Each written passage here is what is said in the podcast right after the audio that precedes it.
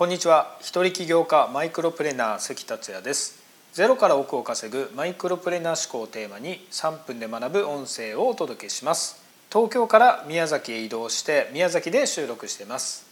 今回は静岡の南伊豆に8日間いたりしてそこから東京に少しまた泊まって帰ってきたりしたので宮崎は3週間ぐらい空けたと思うんですけれども久々に嫁や子供たちや親と会ってやっぱり家族はいいなと思いますよね。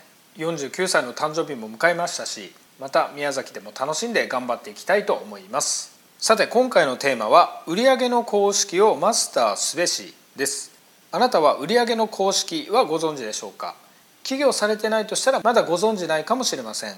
起業されてる方はご存知だと思うんですけれどもでは実際にきちんとマスターしてビジネスをされてるかというとそうではない方もいるかもしれません。そこで今回は基礎中の基礎ではあるんですけれども売上の公式についてお話ししたいと思います。この売上の公式をマスターすれば確実に売上を上げることができますので是非今回押さえていただきたいと思います。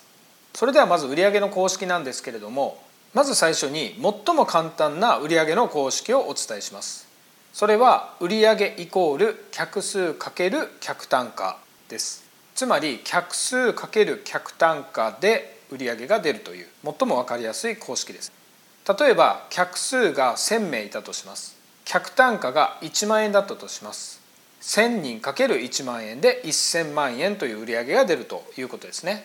ここで客数は分かると思うんですけれども客単価って何っていう方がいるかもしれないので簡単にご説明すると客単価っていうのはお客さんが一度に支払う平均額のことです。客単価というのは売上を客数で割れば客単価が出ます。売上が1000万円客数が1000人だったら1000万円割る1000人で1万円ということです。もし売上が1000万円で客数が500人だったら1000万円割る500人で2万円となります。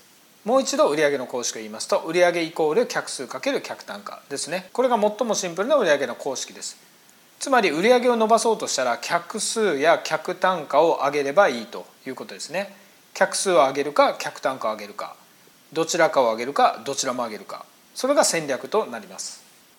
次にもう一つ公式を挙げたいと思います。この公式こそがインターネットでビジネスをする際にすごく活用できる公式になります。売上を確実に上げるにはこの公式をマスターしていただきたいという公式です。ただ申し訳ないんですけども時間の関係で明日この公式をお伝えしますので楽しみにお待ちいただければと思います。それでは今回は以上です。最後までお聴きいただきありがとうございました。それではまた明日。